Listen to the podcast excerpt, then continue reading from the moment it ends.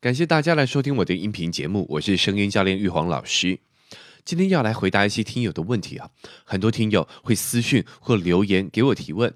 哎，我发现蛮多人对声音角色变换十分感兴趣，像是一位听友起色问到要怎么模仿老人说话。今天首先就回答他这个问题。我们一样从四大特质：音质、音长、音阶、音量。去拆解老人的声音特色。我们先看音阶，音阶高代表兴奋，随着音阶降低，慢慢的变得成熟稳重。所以要模仿老人的声音，首先音阶要降低。第二，音量，从出生之犊不畏虎的外放，到后来历经磨练，饱经风霜之后变得收敛。这是声音从大渐渐变小的过程，所以要扮演年长者的角色，要放低自己的音量。第三，音长，短促呢代表兴奋热情，缓长代表平淡，因此年长者大多字音比较缓长。总结这三项特质，分别用音量、音阶的高、中、低，音长的短、中、长，我们基本就可以做出不同年龄阶段的声音。举例啊，像是你好，很高兴认识你。年轻一点的，我们就要用高音阶、高音量哦，跟短促的音长。你好，很高兴认识你。这个声音听起来就比较年轻。如果我们都用中间值来做表示，你好，很高兴认识你，啊，听起来就是比较成熟了一些。那么年纪再大一点呢，我们就要用低的音量跟音阶啊，以及比较缓长的音长。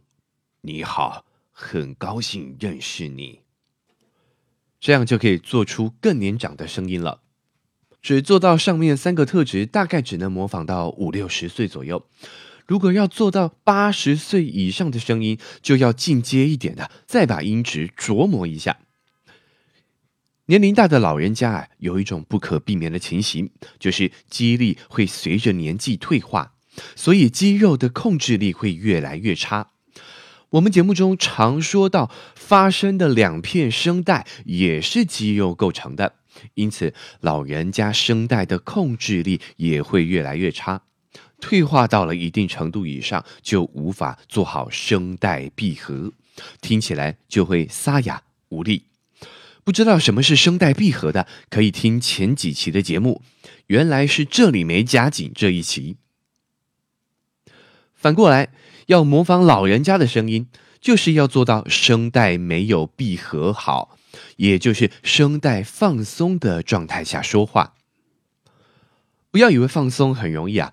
平常发声很好的、习惯说话声带闭合的，也许反而找不到这种状态。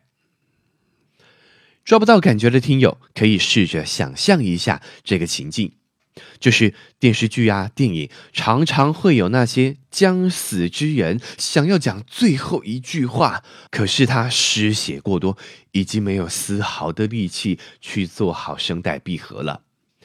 想说话呢，又只剩下微弱的气息，只能发出呃呃呃呃呃呃呃的声音。这种声音呢，就是在声带放松的状态下发出的。所以记得这种感觉。然后呢，再结合另外的三个特质：音阶放低，音量收敛，字音拉长。你好，很高兴认识你，这样就可以完美的模仿老人家的声音了。另外，听友胡萝卜二零三零啊，在《好声音魅力学：从女孩变成女神》这期节目当中，问到能不能用同样的台词诠释女主角的三个阶段不同的声音表现。呃，为没听过的朋友介绍一下啊，这期节目我分析了《三生三世十里桃花》这部戏中杨幂所扮演的女主角，历经了三个阶段的三种不同声音表现。有兴趣的听友可以去听听看这第三期的节目啊。接着就应听友的要求，换我来演练一下啊。不过因为是模仿女生的声音，如果有感到不舒服的，先说声抱歉。第一个阶段啊是嘶音，它是一个初出茅庐的小妖，在这个声音九大原型里头呢，属于天真者的声音。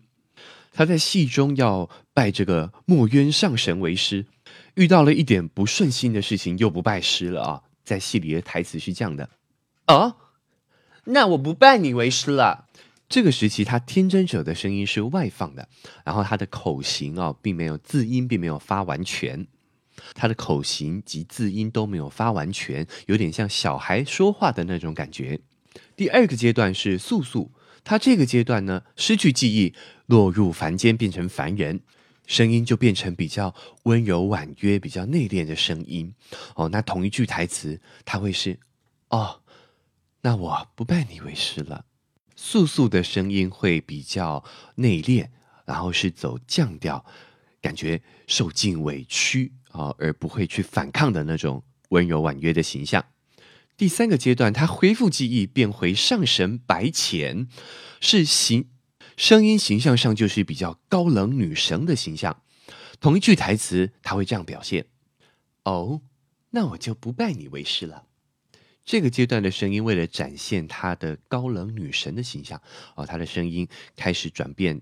她的声音虽然还是比较内敛一点，但是呢，已经开始转变成为声调，哦，有点挑衅的感觉。咬字发音也会比较完全，来达到她这种女神的形象。最后再提醒一下，如果你不知道我在干什么的呢，非常建议你回去听我第三期的节目，你会比较进入状况。以上就是这一期节目的分享，感谢您的收听。如果您觉得有收获的话呢，欢迎您持续的关注，或是把音频转发给其他有兴趣的朋友们。有什么声音的问题呢？也非常欢迎您在下方的评论区留言，我会尽可能的回复您的问题。最后再次感谢您的收听，我们下期节目见。